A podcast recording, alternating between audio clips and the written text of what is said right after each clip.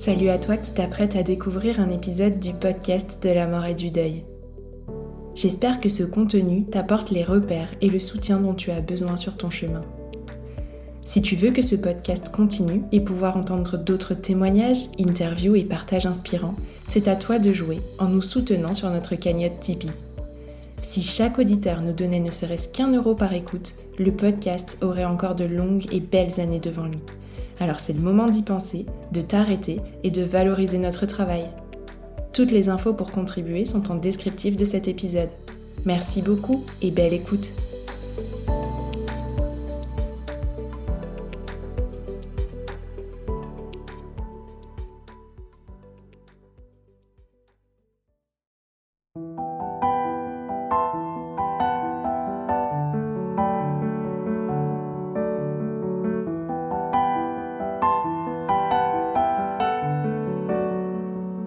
Bonjour à toutes et tous et bienvenue sur le podcast de la mort et du deuil, le podcast destiné à tous les endeuillés pour leur offrir une bulle de réconfort dans l'épreuve.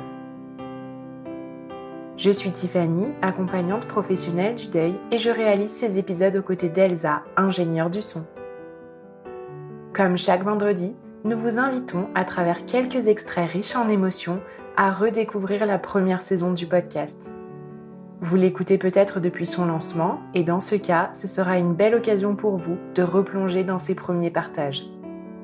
Si, à l'inverse, vous avez découvert le podcast récemment, c'est une douce invitation à explorer des épisodes plus anciens, mais qui pourraient, eux aussi, résonner dans vos cœurs. Pour réécouter l'épisode du jour en intégralité, vous trouverez le lien en descriptif. Je vous souhaite une belle écoute. Moi, je suis partie, j'ai fait ma vie un petit peu de mon côté, parce que j'étais un petit peu amoureuse aussi de lui, donc c'était difficile. Épisode 1. Barbara nous raconte la perte brutale de son meilleur ami, Fred. Mais quand on s'est retrouvés au basket, c'est vraiment mon frère, quoi. C'est mon meilleur ami. C'est à lui que j'ai tout raconté. En plus, on était entraîneurs de basket tous les deux, donc il y a eu des liens qui se sont encore plus créés. Euh, on s'est retrouvés tous les deux dans, le gymnase tout seul euh, en attendant euh, que les gamins arrivent ou que les, les, grands arrivent, etc. Donc on a commencé à faire des conneries, à, se, à retrouver nos 15 ans, tu vois, la bataille d'eau au milieu du gymnase. Enfin, Tu vois, le film T'es cap, t'es pas cap, là, bah, c'est un peu ça, quoi. T'as pas chiche, et bah, évidemment, oui, je chiche, quoi. Donc je fais, quoi. On a sauté dans le Verdon aussi, je ne sais pas combien de mètres, parce qu'en en fait, on a regardé en bas, est-ce qu'il y a des cailloux euh, Il n'y a pas de cailloux Bon, il ne doit pas y en avoir. T'as pas chiche. Donc, euh, on aurait pu mourir 20 fois avant son accident, tu vois. Même moi, je pense que j'ai euh, une voie lactée au-dessus de ma tête.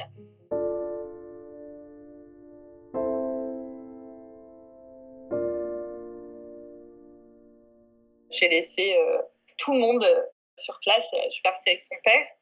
Et on arrive sur les lieux d'accident et là, on a moins rigolé parce qu'il y avait trois camions de pompiers, de voitures de police, euh, impossible d'approcher euh, la voiture. Moi, j'ai paralysé sur le moment. Je me dis, mais euh, ça va aller, quoi. Vraiment, moi, j'étais dans le déni complet. Hein. ça va aller. de toute façon, pour moi, il était, il était immortel, Fred. Hein, donc, il n'avait pas le droit de mourir. D'ailleurs, je lui disais à chaque fois, interdiction de mourir.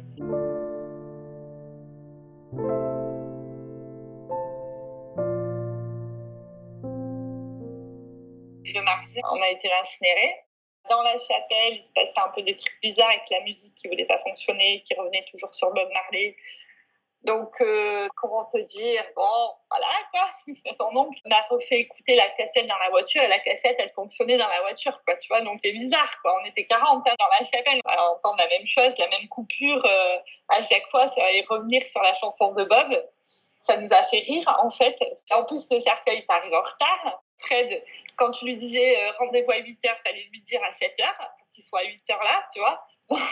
donc il arrive en retard, donc avec Cécile, sa copine, jusqu'au bout, il sera en retard dans, toute sa vie.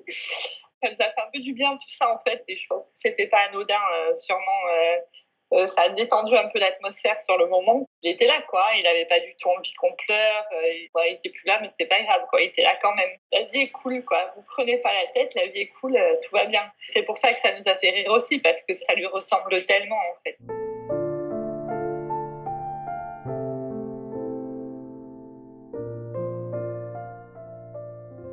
C'est une cicatrice. que tu gardes, mais après tu la regardes autrement peut-être 20 ans plus tard et, tu apprends à la regarder autrement aussi. Quoi.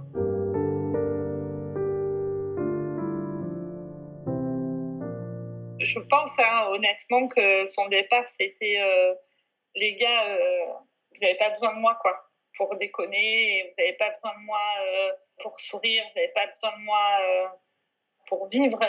voilà, je pense que son côté fédérateur l'étouffer peut-être un petit peu lui, lui donner une importance qu'il n'aimait pas forcément en fait.